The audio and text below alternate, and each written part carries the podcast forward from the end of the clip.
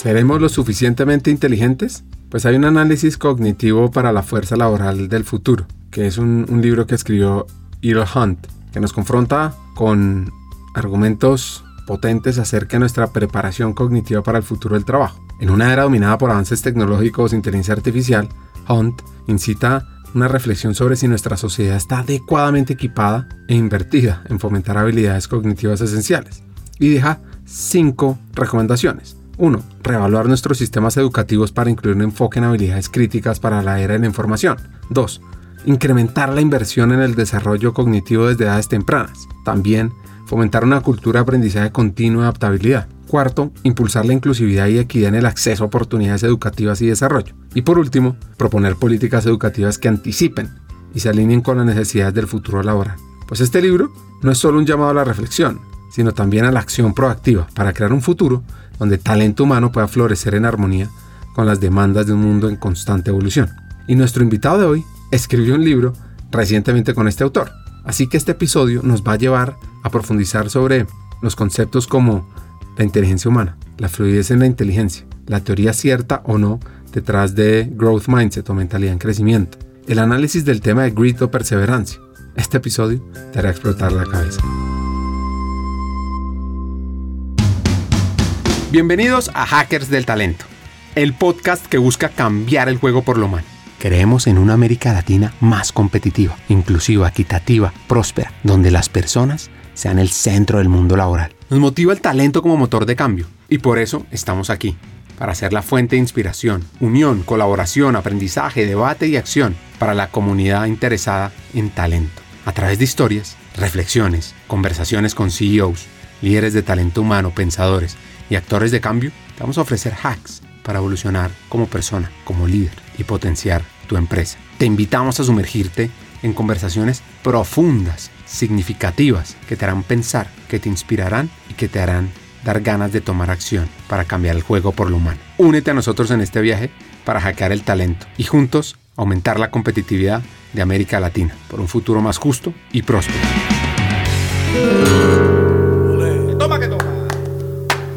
Nuestro invitado de hoy se llama Roberto Colón.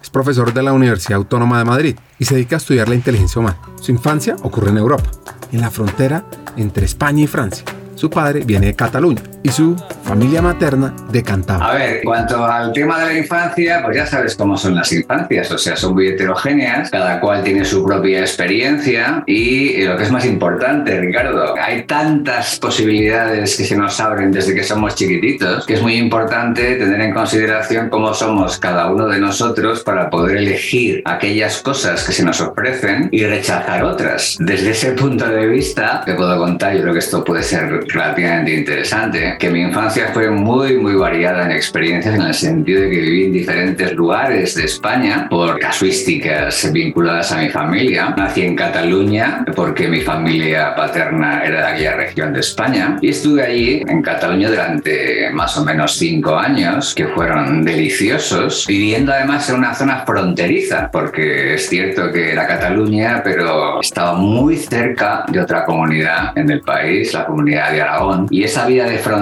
como imagino que es fácil deducir, es súper enriquecedora en el sentido de que te expone a diferentes experiencias culturales. Y esto para mí fue muy interesante porque contribuía a expandir mi mente infantil. Escuchaba dos idiomas al menos constantemente y las experiencias pues nos fertilizaban a todos los residentes en esa pequeña villa catalana que como te digo era fronteriza con otra comunidad. Después de ese primer periodo en Cataluña, pues mi familia se trasladó a otra región de España, a Cantabria, oportunidades laborales de mi padre, y allí pues comencé un segundo periodo que podríamos considerar claramente distinto, en el sentido de que ese cambio no me sentó demasiado bien y me convertí en un niño pues digamos que demasiado travieso, Ricardo. Mucho jaleo a mi alrededor y a partir de ese momento pues mi abuela con muy buen criterio decidió que era conveniente que que asistiese a un colegio religioso de carácter bueno, pues peculiar en el sentido de que los eh, chavales, los niños, vivíamos durante los cinco días de la semana en ese colegio y solamente el fin de semana volvíamos al hogar familiar. Así que durante cuatro años aproximadamente estuve en ese colegio interno de carácter religioso, distintos tipos de colegios, por cierto, no siempre el mismo, lo cual también contribuyó a conocerse muchísima gente de diferentes lugares y la verdad es que funcionó. O sea, mi abuela estuvo muy acertada en esa elección y ese tipo de disciplina en esos colegios, en esos internados, funcionó para que recanalizase, recondujese mi energía en una dirección mucho más disciplinada que me ayudó en el siguiente periodo, en el que empecé a cursar estudios de enseñanza secundaria, ya en un contexto diferente a ese tipo de colegios como más encerrados. ¿no? Y en la secundaria, pues podemos entender que es una especie de tercer periodo importante en mi vida, porque comencé una actividad frenética a nivel cultural. Muy importante, leía todo lo que caía en mis manos y cuando no caía en mis manos iba en su búsqueda activamente. Ese proceso, Ricardo, esto quizá pueda ser interesante, me hice un auténtico especialista en la filosofía oriental. Eh, practiqué artes marciales de todo tipo y esa fue una buena excusa para que leyese un montón de material de autores como Lao Tse, Confucio, etc. Y sabía más que nadie a mi alrededor de esa filosofía oriental.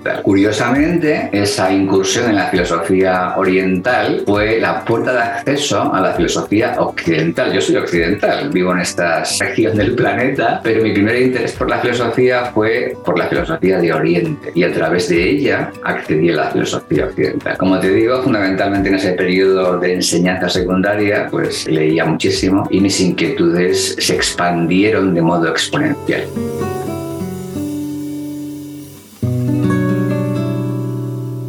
La universidad, como dice él, fue un detonante para dedicarse a lo que hace hoy.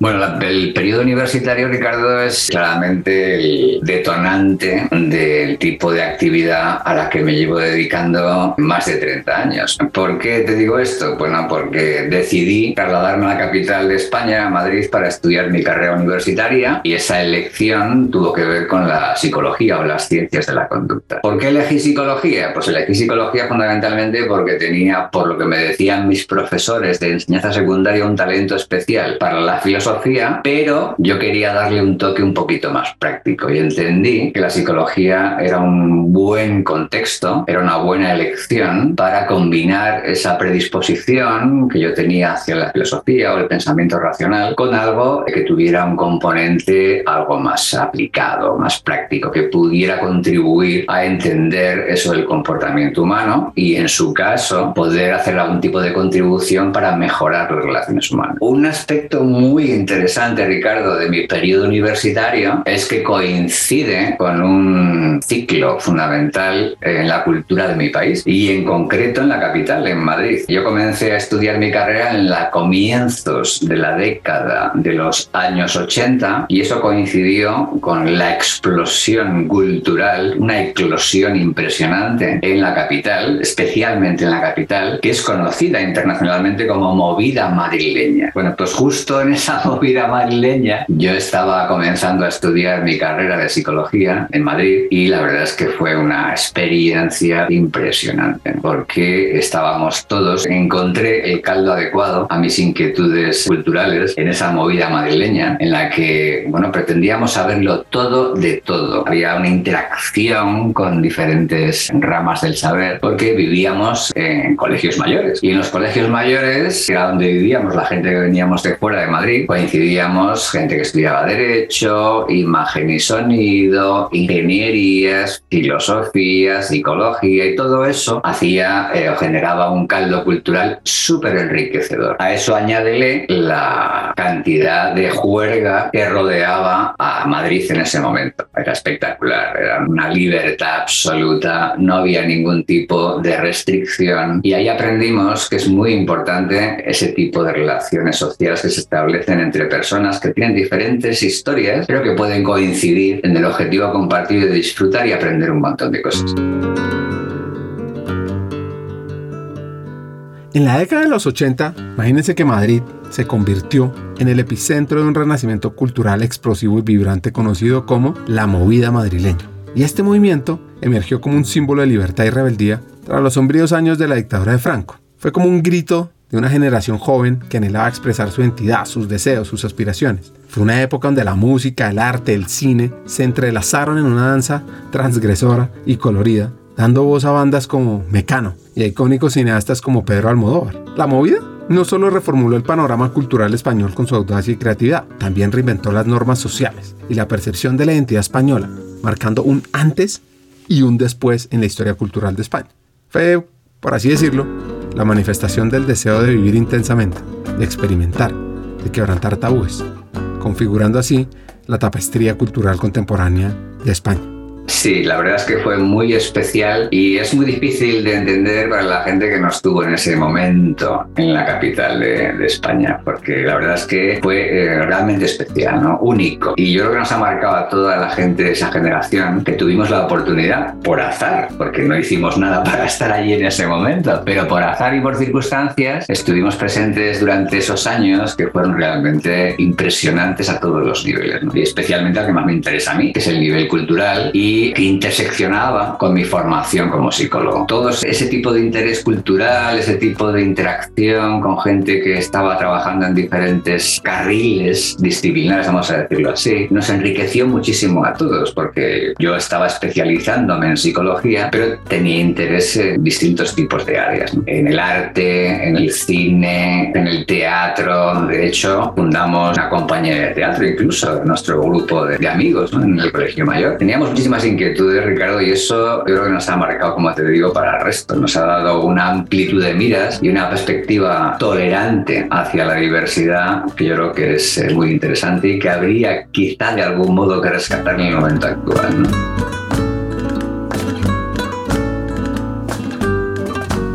Un mentor le enseñó, lo inspiró y le trazó un poco el camino a seguir. Bueno, tuve la suerte porque la verdad es que debo confesar que he tenido bastante suerte de conocer a un mentor durante mi proceso de formación y ese mentor pues entendió, interpretó que mi perfil era adecuado para convertirme en científico y dedicar mi vida profesional a la psicología, tanto a lo que tiene que ver con la docencia, con la enseñanza de la psicología, como en aquello que tiene que ver con la investigación científica. Entonces, ahí, en plena carrera, durante mi proceso de formación universitario, ya decidí, apoyado por este mentor y por otros compañeros de mi universidad, decidí dedicar mi futuro, o al menos intentarlo, a hacer vida universitaria. De manera que en mi universidad ya comencé en cuarto curso, en aquel momento eran cinco años de formación, en cuarto curso ya empecé a canalizar mis esfuerzos en el sentido de intentar obtener una plaza de profesor en la universidad. Y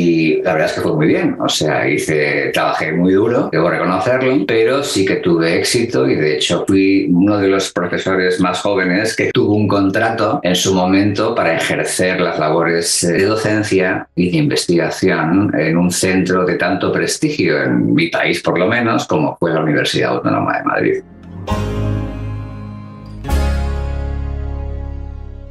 ¿Cómo fue el proceso de ser profesor e investigador por primera vez?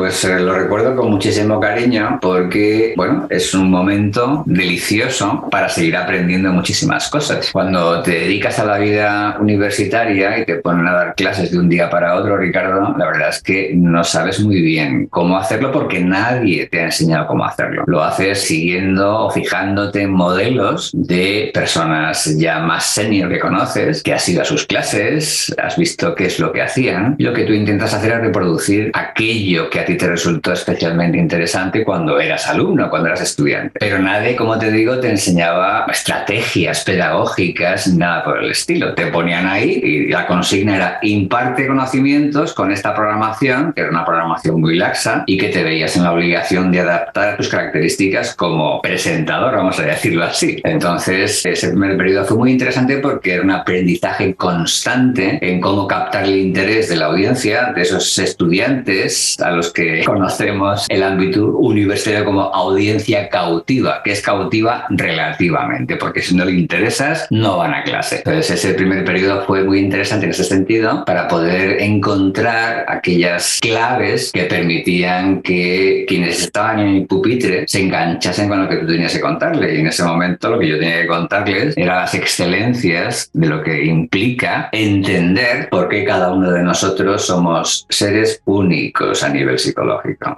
mi especialidad desde aquel momento fue lo que en psicología se conoce como psicología diferencial, que se centra justamente en este objetivo, en intentar comprender desde un punto de vista científico por qué somos todos diferentes y por qué eso es lo que puede ayudar a entender nuestro comportamiento. Es decir, entre las mismas circunstancias, no todos actuamos del mismo modo y eso tiene que ver con nuestra personalidad y nuestras características como individuo. Y eso se combinaba con mi trabajo como investigador. En aquel momento empezaba a hacer investigación y el tema que más me interesaba, Ricardo, desde el principio, tenía que ver con el intelecto humano. No sé muy bien por qué, pero es una característica psicológica que me ha resultado siempre atractiva y que ha terminado convirtiéndose en mi especialidad. Aunque he trabajado muchísimas cosas, porque hay muchas cosas muy interesantes que hacer como psicólogo, la verdad es que el tema del intelecto es el que más me ha cautivado desde el primer momento, porque considero que es una característica fundamental y que es la que nos hace humanos y nos distingue del resto del reino animal.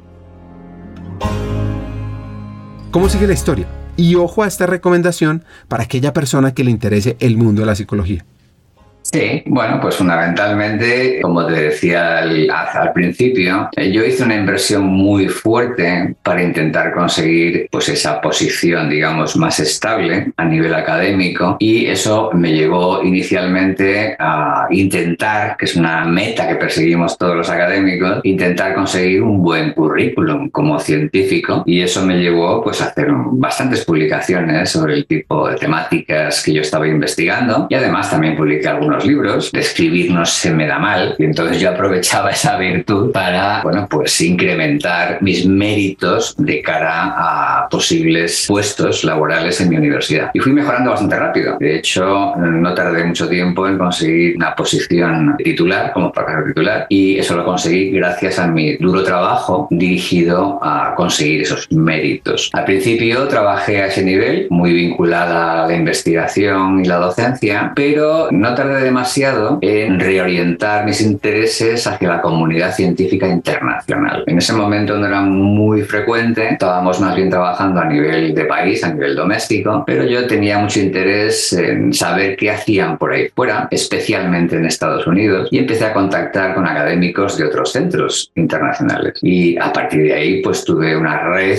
que ha ido creciendo hasta convertirse en una red muy tupida de colaboraciones con científicos de Estados Unidos pero también del sur de América, también de Europa, por supuesto, incluso de Asia y Oceanía. Que mi red de colaboraciones científicas ha ido, como te digo, creciendo de manera yo creo que muy interesante y ha contribuido también a enriquecer toda la investigación científica que modestamente creo que es bastante interesante. ¿no? He trabajado tanto en características que tienen que ver con la matemática del comportamiento humano como de la mente de los humanos, cómo su cerebro ha trabajado a todos los niveles y gracias a que he podido colaborar con científicos especializados en diferentes temáticas. Vinculado con mi historial, que antes te he relatado, es fácil entender por qué me he resistido a dedicarme a una sola cosa. Me parece mucho más entretenido y me aburro enseguida cuando solamente me dedico a una cosa y esa es la razón por la que tiendo a picar aquí y allá. Consejo que yo le daría a las mentes inquietas es que intenten saber de todo. Un psicólogo, para ser un psicólogo cabal, necesita ser una persona cultivada, porque el comportamiento humano es muy variado, es muy heterogéneo y tener un montón de experiencias y colaborar con un montón de gente, interactuar con distintos tipos de personalidades es muy enriquecedor. De manera que esa red de colaboraciones con científicos caracterizados por diferentes especialidades a mí me ha resultado muy, muy muy estimulante y me ha ayudado a aprender muchísimas cosas que yo luego he aplicado en mi propia investigación.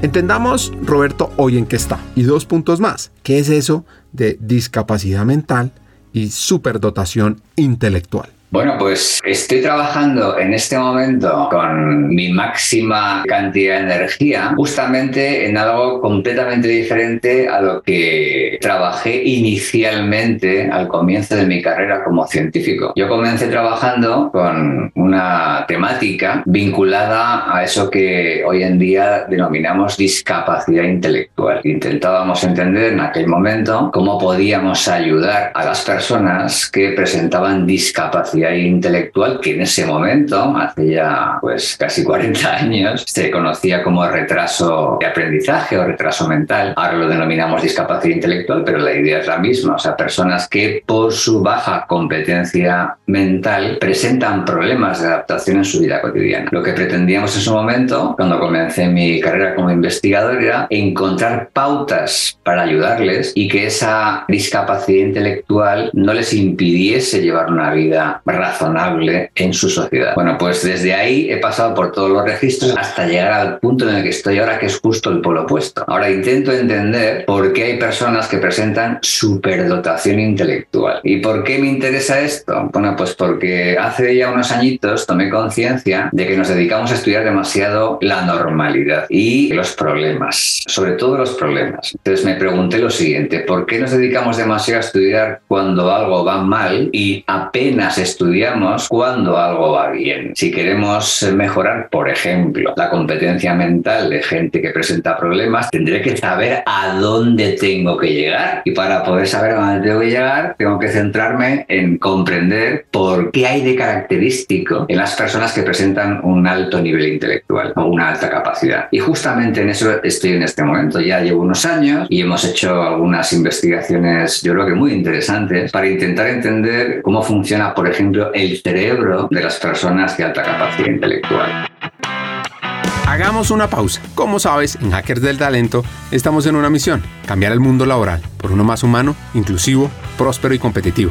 No lo podemos hacer solos, para nada. Necesitamos tu ayuda. Te invitamos a compartir este episodio con una persona, con alguien que quieras, con alguien que sientas que puede aprender, que puede evolucionar con los hacks que compartimos en este episodio porque juntos vamos a inspirar a más talentos a sumarse a este movimiento de humanizar América Latina. Y si quieres unirte, si quieres profundizar y estar a la vanguardia, suscríbete al podcast, síguenos en LinkedIn para recibir noticias diarias, suscríbete en nuestra página hackersdeltalento.com al newsletter Cartas al Talento. Y no te pierdas la oportunidad de marcar la diferencia en este mundo laboral y así transformar la vida de millones de personas.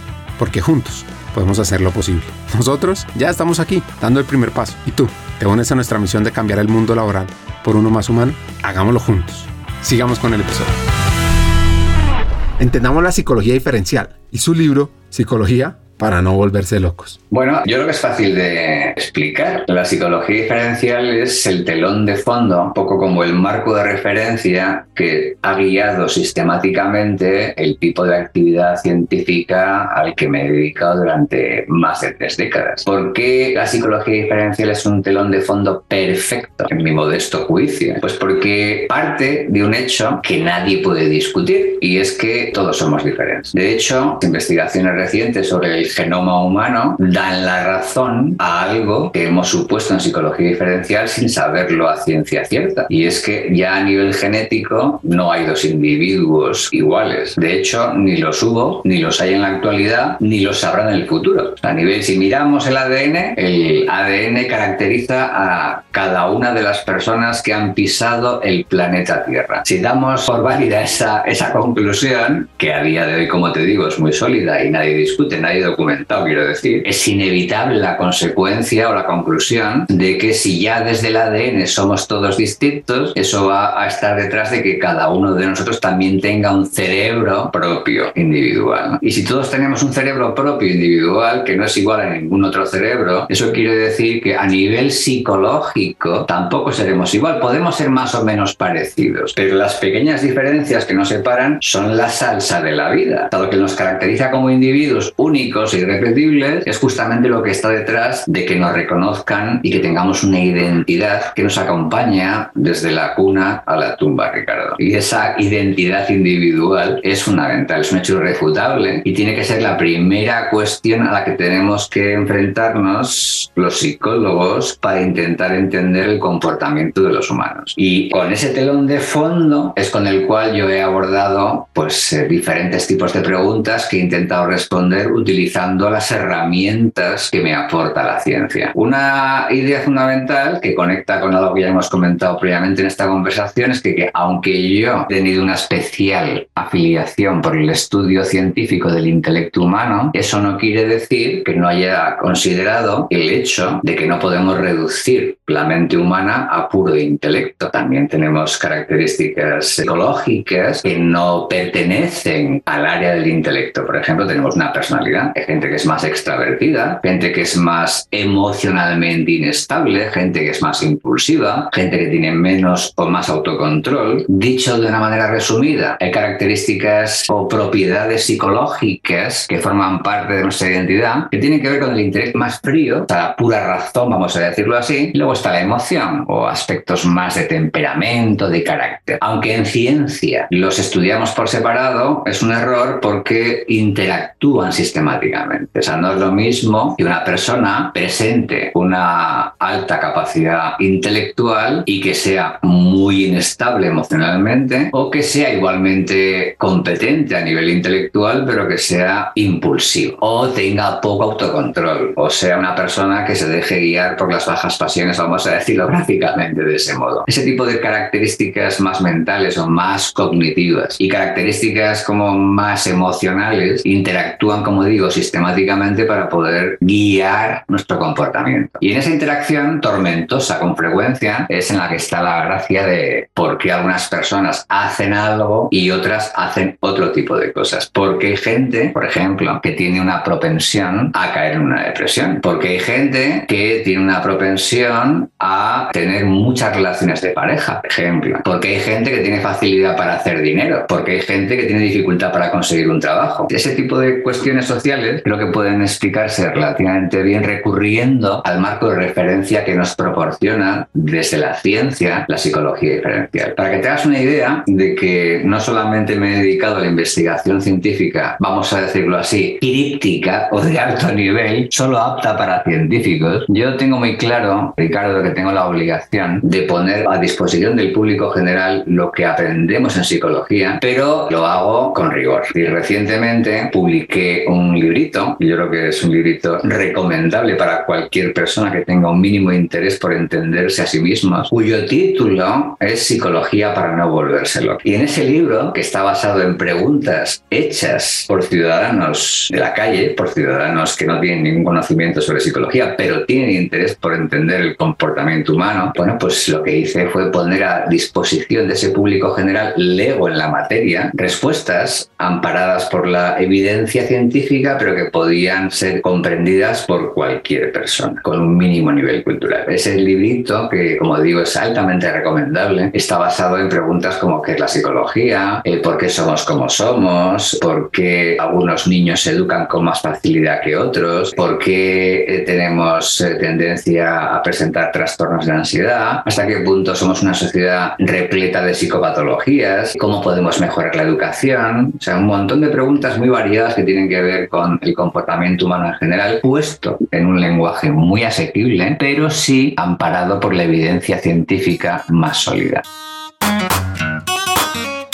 ¿Qué nivel de credibilidad científica tiene la psicología? ¿En qué se distingue un psicólogo de un psiquiatra? ¿Qué hacen generalmente los psicólogos? ¿Cómo se puede saber si un psicólogo es un buen profesional? Pues estas preguntas comparten un factor común. ¿Qué diablos es la psicología? Porque durante décadas los psicólogos se han preguntado por el estatus como ciencia. Sobre todo, de esto se trata su libro. Y ahora, en las últimas investigaciones, ha conectado dos puntos fascinantes, la psicología y la vulnerabilidad.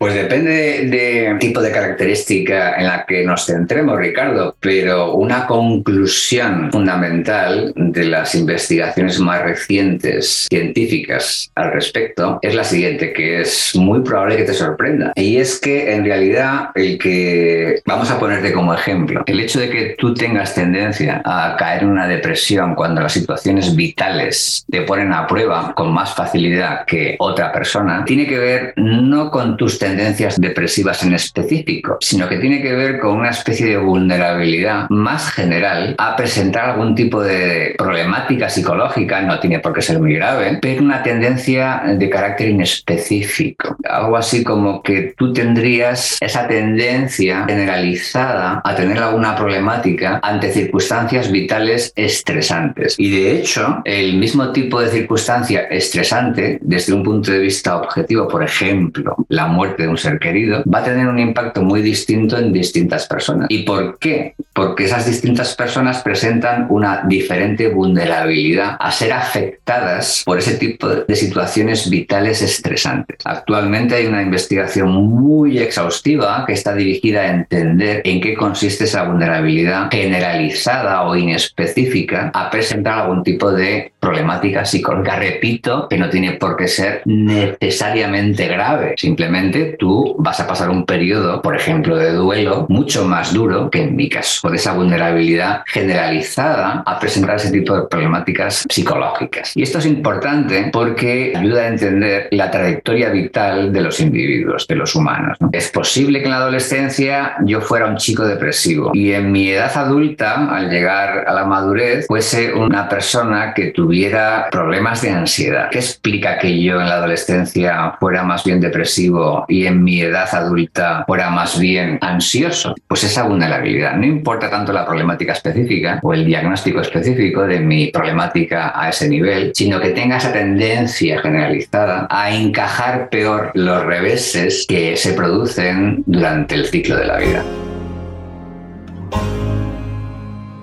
¿Cómo potenciar la inteligencia? Yo creo que es una pregunta que nos hace constantemente. ¿O cómo superar los obstáculos para mejorar la capacidad de las personas? Para que los talentos en tu compañía sean fuera de serie. Pues atención a esto. Sí, bueno, el proyecto de investigación en el que estamos ahora involucrados con mucha intensidad tiene que ver con alta capacidad intelectual, pero porque nuestro objetivo final, Ricardo, es intentar entender cómo podemos ayudar a la gente que presenta problemáticas a ese nivel.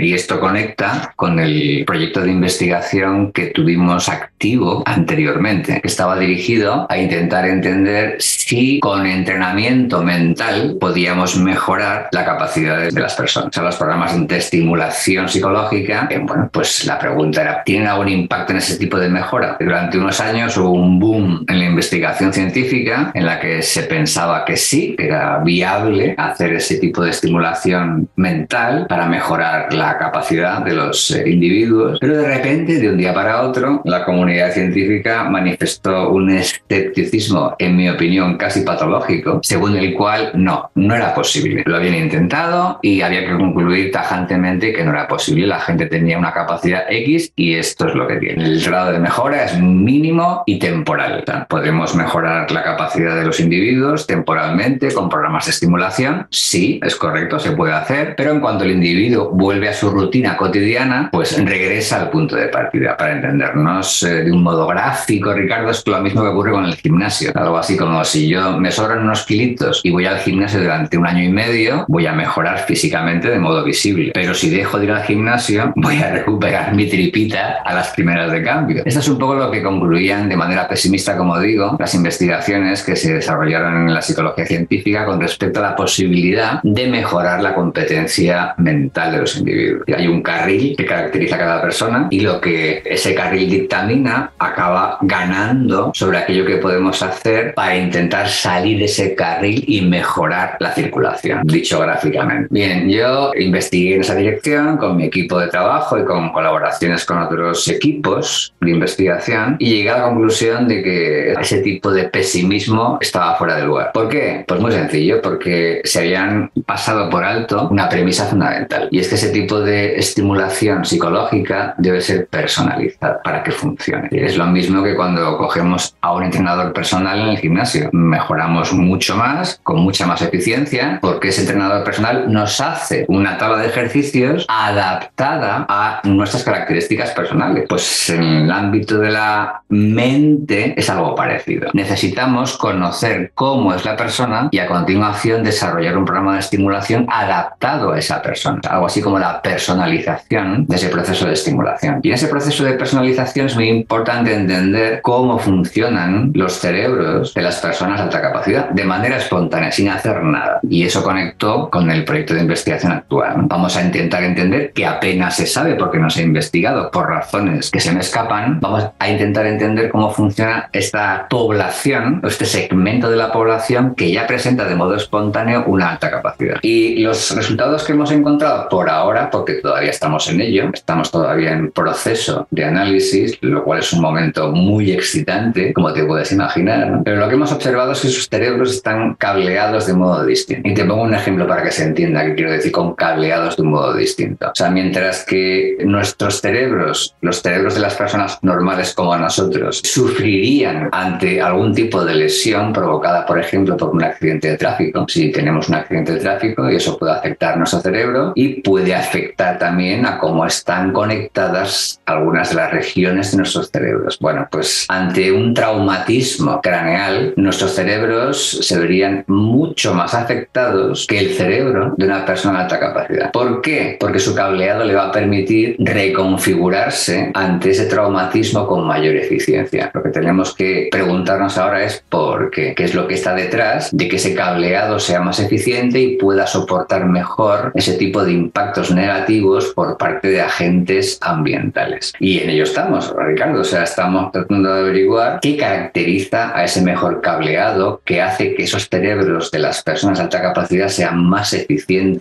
y funcionen a un más alto nivel.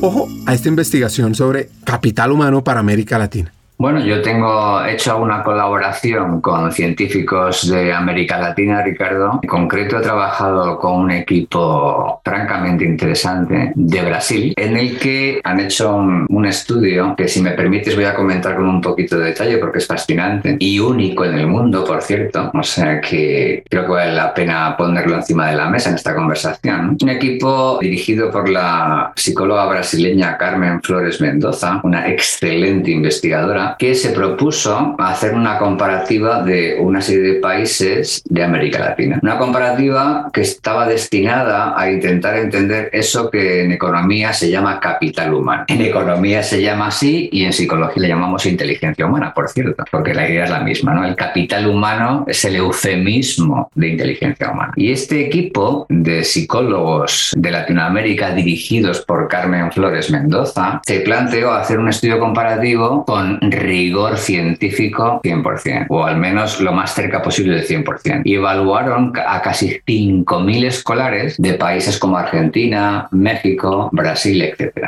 Y esa comparativa permitió hacer un una radiografía, un diagnóstico de cómo estaba el capital humano de esa región del planeta en comparación con el resto del planeta, con conclusiones francamente interesantes. Una de ellas, que quizá podamos comentar seguidamente, es que era muy importante, Ricardo, prestar especial atención a esa parte de la población de estos países comparados que eran especialmente prometedores. Es decir, ser capaces de identificar el talento donde existe. Y eso se puede hacer utilizando el tipo de instrumentos de evaluación o de medición que empleamos en psicología habitualmente. El bienestar económico de un país, Ricardo, ya lo sabemos hace tiempo, depende fundamentalmente, en primer lugar, del nivel general de competencia de de un país y por esa razón existe el famoso PISA, que conoces de sobra, y PISA es el proyecto de, de educación en el que se comparan países. Existe por esa razón, para elevar un diagnóstico de cómo es la competencia de los escolares de distintos países de la OCDE. Bueno, pues eso por un lado, pero depende especialmente de ser capaces de promover aquel segmento de la población que presenta un talento especialmente elevado. Tenemos que identificarlo lo más temprano posible, pero no demasiado temprano, para poder estimular a ese tipo de ciudadanos con un talento natural especialmente poderoso. Los estudios científicos al respecto nos dicen que justamente ese pequeño segmento de la población con un talento natural es el que arrastra al resto de la población. Eso sí, el resto de la población tiene que responder al reto. Y para eso también es preciso intentar mejorar ese nivel promedio de la población en su conjunto y para eso está la educación, justamente para promover ese nivel promedio de la población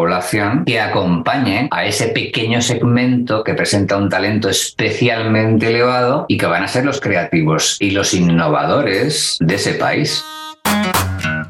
Talento humano, ¿cómo entiende la inteligencia? ¿Y cómo potencia a las personas? Pues esto tiene que ver con lo que dice Carol Dweck sobre mentalidad en crecimiento, growth mindset. Lo que pasa es que este investigador tiene una noticia que no te va a gustar tanto. Sí, lo que pasa es que las investigaciones de Carol Dweck sobre el mindset, la mentalidad de crecimiento que señalas, Ricardo, están cuestionadas en la investigación científica, en el sentido de que si es que tiene algún impacto, es un impacto minúsculo. Es mejor minúsculo que nulo, esto está claro, ¿verdad? Pero lo importante es que seamos capaces de desarrollar las habilidades básicas que una persona va a necesitar manejar a un nivel al menos básico para funcionar de modo adecuado en su sociedad, a la sociedad a la que va finalmente a parar después de acabar su periodo educativo. Entonces, los científicos son cada vez más escépticos con las soluciones fáciles a problemas difíciles, Ricardo. Entonces, simplemente decirle a los chavales que su capacidad para aprender es demasiado elástica puede llegar a ser cruel. No es que sea inofensivo, puede llegar a ser cruel en el sentido siguiente. Podemos estar pidiéndoles demasiado a chavales que no van a llegar y no tienen culpa por ello. Tenemos que tener mucho cuidado ¿eh? y para poder tener cuidado hay que conocer a las personas que van a pasar por el proceso educativo. O sea, no basta, no es suficiente y de hecho consideramos algunos científicos que es irresponsable el plantear que los chavales pueden aprender prácticamente cualquier cosa en el contexto escolar. La capacidad para aprender es muy heterogénea. Algunos chavales aprenden con rapidez y facilidad, otros tienen que trabajar de modo persistente y otros lo tienen muy difícil. Van a tener dificultades importantes para aprender. Y recuerdo lo que comenté antes, Ricardo, sobre mi trayectoria. Yo comencé trabajando con personas que presentaban discapacidad intelectual. Ahora trabajo con personas con alta capacidad intelectual. Y lo veo muy claro. ¿eh? Tenemos que buscar modos de ayudar a la gente que tiene una capacidad de aprendizaje, llámalo como quieras, el nombre es lo de menos, pero una capacidad para aprender limitada. ¿Tienen margen de maniobra? Por supuesto, pero el reto está en el educador, no en el chaval. Y el educador, en opinión de algunos científicos, entre los que me cuento, es muy cómodo cuando opta por estrategias del tipo no, yo lo que tengo que hacer simplemente es transmitirle al chaval la idea de que su mente puede crecer de manera muy significativa, porque no es verdad. la ciencia demuestra que eso no es verdad. podemos tener un margen de maniobra, pero ese margen de maniobra depende de cada persona. Hablemos sobre inteligencia colectiva y creatividad. La idea de inteligencia colectiva es muy interesante, está muy bien, ¿no? Pero al final lo que dice la investigación, por ejemplo, sobre creatividad, Ricardo, es que hay personas con talento en las compañías, en las empresas, que trabajan mucho mejor solos que no acompañados. Depende de cada caso, ¿no? Puede que para ciertas preguntas que intenta responder la compañía X sea muy interesante poner a diferentes personas a pensar en ese mismo problema, pero para otros puede que no. Yo huyo por definición de las fórmulas mágicas, porque además la investigación científica la rechaza de raíz. ¿no? Entonces dependerá de cada caso, tendremos que centrarnos en cada pregunta específica que intentamos resolver para poder encontrar el mejor modo de abordarlo. En algún caso puede estar muy bien que tengamos a diferentes mentes con diferentes características pensando en lo mismo y buscando soluciones alternativas y colaborando. Y en otros no. Dejemos al talentoso que trabaje por su cuenta, aisladamente, que vaya a dar un paseo por la playa o por donde sea, pero a su rollo, vamos a decirlo así, porque es el que va a tener la chispa creativa en un momento determinado, pero en soledad. Entonces depende de cada caso. Yo no daría fórmulas mágicas porque no existen. Otro punto es el desarrollo de los hábitos. ¿Qué tan fácil es lograr? El problema de los hábitos es el mismo problema que tiene el intelecto, aunque no lo parezca, Ricardo. Ya sé que esto puede parecer una respuesta trampa, pero no lo es, ¿no? O sea, pensamos que podemos entrenar sin problema los hábitos y la ciencia tiene serias dudas sobre eso. Y el ejemplo es un ejemplo que se puede entender con muchísima facilidad si recurrimos una vez más al tema del deporte. Porque hay gente que es capaz de mantener una rutina deportiva durante años y sin tirar la toalla y otra gente que hace un juramento ir al gimnasio en enero al comenzar el año, Ricardo, pero en marzo ha abandonado. Tiene un entrenador, está encima de él, pero busca cualquier excusa para dejar de ir al gimnasio. O sea, eso de la voluntad, los hábitos, pues no es una cosa fácil de implantar. Dicho de otro modo, la única manera de compensar a estas personas, entre las que me puedo contar yo, o tú, o quien sea, ¿eh? que le cuesta afianzar ese tipo de hábitos es la supervisión externa. Que haya alguien que esté dirigiendo el proceso. De alguna manera instaurar el hábito desde fuera. Es como el tema del autocontrol, ¿no? O sea, uno dice, no, es muy importante que seas autocontrolado. Sí, me parece muy bien, ¿eh? Pero la mejor manera de conseguir ese autocontrol es evitar la tentación. O sea, no te expongas. Si eres una persona que tienes dificultades para autocontrolarte, no te expongas. Es la mejor manera de evitar la tentación. Pues aquí, aplicando ese mismo argumento al tema de los hábitos, tengo hábitos de trabajo bastante espartanos que me caracterizan y que me han acompañado toda mi vida. Entonces, cómo lo he conseguido es que no lo sé. Y esta es una respuesta que te daría cualquier persona que llamamos expertos. Le preguntas, ¿y tú cómo haces esto? Pues no lo sé, yo lo hago. Entonces es muy difícil el que yo pueda explicar cuáles son mis hábitos y que los traslade a los demás para que los puedan adoptar si lo consideran oportuno. Porque te vuelvo a repetir algo que ya hemos comentado antes. Yo tengo un hardware, tú tienes el tuyo y entonces tenemos que trabajar con lo que tenemos de la manera más eficiente posible. Si tú tienes problemas para adquirir hábitos que pueden promover la actividad X que te interesa muchísimo en tu vida y te ves en dificultades para conseguirlo, habrá que encontrar vías alternativas para lograrlo. Por ejemplo, un entrenador personal de hábitos o algo por el estilo. Y otro concepto fascinante es la inteligencia fluida y la inteligencia cristalizada. Bueno, la inteligencia fluida digamos que correspondería a mi capacidad de razonar en estado puro, Ricardo. O sea, es algo así como la máquina. O sea, cómo es tu máquina a nivel más racional y a nivel más abstracto. Eso pues sería el equivalente a eso que tú acabas de identificar con la inteligencia fluida. Y luego estaría un segundo componente de la inteligencia muy importante y que estaría más vinculado al contexto social, educación incluida, que es la inteligencia que conocemos en psicología como inteligencia cristalizada. Y tendría más que ver pues, con el proceso educativo, con la cultura, la socialización en general, y que en cierto modo estaría pegada a la inteligencia fluida. Pero no es lo mismo. O sea, están relacionadas, pero no. De hecho, durante el ciclo vital, es una cosa que subrayaba uno de mis maestros, el profesor Hunt de la Universidad de Washington, en Seattle, evolucionan durante el ciclo de la vida de modo distinto. Mientras que la fluida evoluciona más o menos igual a cómo evoluciona el cerebro. O sea, hay un, primero un desarrollo muy potente y al llegar a los 20, 25 años se para ese desarrollo y empieza un lento pero inexorable declive. La cristalizada se mantiene, incluso aumenta durante la mayor parte del ciclo vital. Tú rentabilizas tu máquina de alguna manera para absorber ese tipo de conocimientos que te van a ser luego muy útiles en tu vida cotidiana. Y eso tiene que ver con la segunda pata de ese intelecto que correspondería a la inteligencia cristalizada.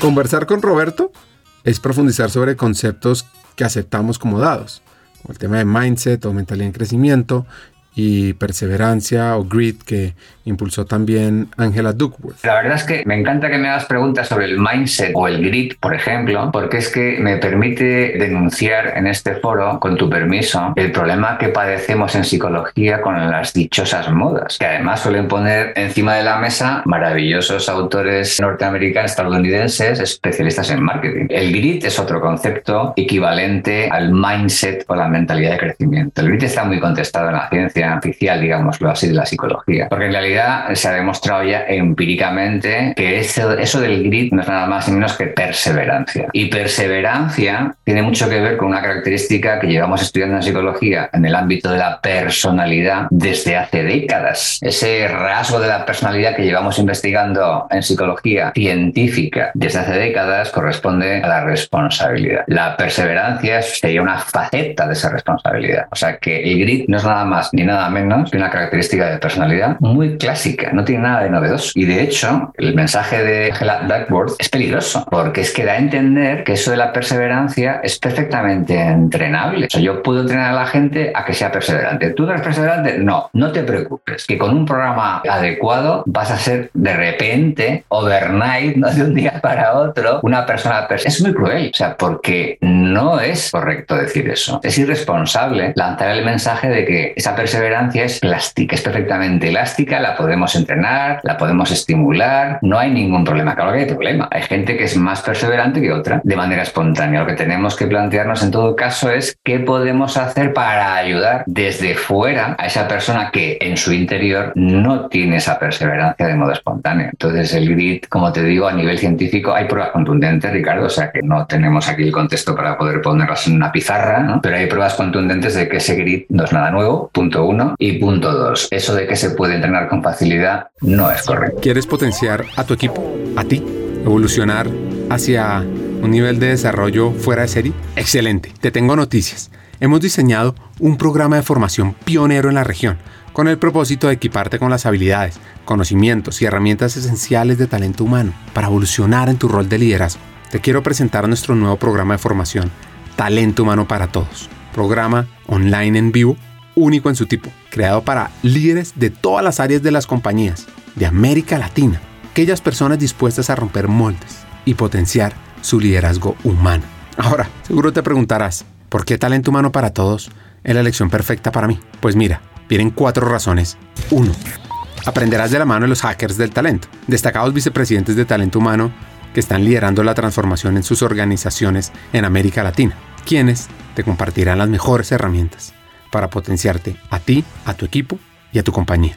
2. Te integrarás a una comunidad de estudiantes, de líderes visionarios, personas que como tú están decididas a marcar diferencias significativas en sus equipos, usando las mejores prácticas y herramientas de talento humano, porque es que talento humano no es un área, talento humano es de todos. 3. Nuestro contenido te va a dar una ventaja competitiva Vas a aprender temas como la importancia estratégica de talento humano, cómo atraer y desarrollar el mejor talento, cómo crear modelos de compensación atractivos, sobre el poder de la cultura organizacional, change management, aspectos legales del mundo laboral, los desafíos del futuro del trabajo, la experiencia del empleado, el liderazgo transformador y también cómo gestionar la diversidad, la equidad y la inclusión. Y cuarto, por cierto, vivirás un aprendizaje interactivo dinámico, con sesiones además de coaching entre pares, debates, desafíos y además podrás profundizar en tu aprendizaje al tener acceso a miles de contenidos asincrónicos para aprender a tu propio ritmo. Así que, ¿estás listo? ¿Estás lista para hacer esa chispa que impulse el cambio en ti, en tu equipo, en el mundo laboral de América Latina? Únete a Talento Humano para Todos. Comienza tu viaje hacia el liderazgo transformador. Es muy fácil. Regístrate ya en www.hackersdeltalento.com buscas talento humano para todos. Te inscribes y arrancas a aprender. Eso sí, solo te digo, los cupos son limitados, así que no esperes más. Tu equipo y América Latina te necesitan ahora más que nunca, porque talento humano no es la responsabilidad de un área, es de toda una compañía, y tú como líder vas a aprender cómo potenciarlo.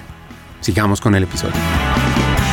Para ir cerrando el episodio, un par de consejos. A ver, en cuanto al mejor consejo que me han dado, Ricardo, yo te voy a, ser muy sincero. O sea, la memoria es súper frágil y además tenemos que reconocer que su carácter es selectivo y distorsionador. Así que no me atrevo mucho a extraer a de los consejos que he recibido, que han sido muchos durante mi carrera. Pero sí te puedo decir que un ejemplo que aproveché de ese tipo de consejos que cayeron encima de mi mesa fue libertad de movimientos que se me dio en mis primeros pasos profesionales. Y esto más que un consejo, fue un modo de hacer que me ha acompañado hasta ahora. Y esto sí que creo que es importante. ¿no? Y el mejor consejo que he dado, aquí sí me atrevo un poquito más, ponerlo encima de la mesa, y sería más o menos el siguiente. Deja que los demás hablen porque todos tienen algo que enseñar y todos tenemos algo que aprender. Aprovecha para reconocer que puedes estar equivocado. No pasa nada. Se puede superar sin que tu autoestima caiga en picado siempre que prefieras acercarte a la verdad aunque pierdas una discusión.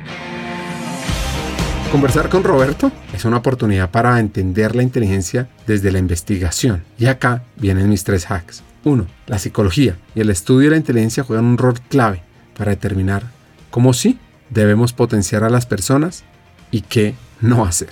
2. No podemos dejar de repetir este mensaje y es que el mayor impacto arranca desde casa, en los primeros años. Ahí hay gran parte de la clave. Y 3. Talento humano juega un rol crítico para evolucionar a las personas. Así que les recomiendo todas las lecturas de Roberto y que sigan su blog y sus investigaciones. Hasta un siguiente episodio y sigamos hackeando el talento.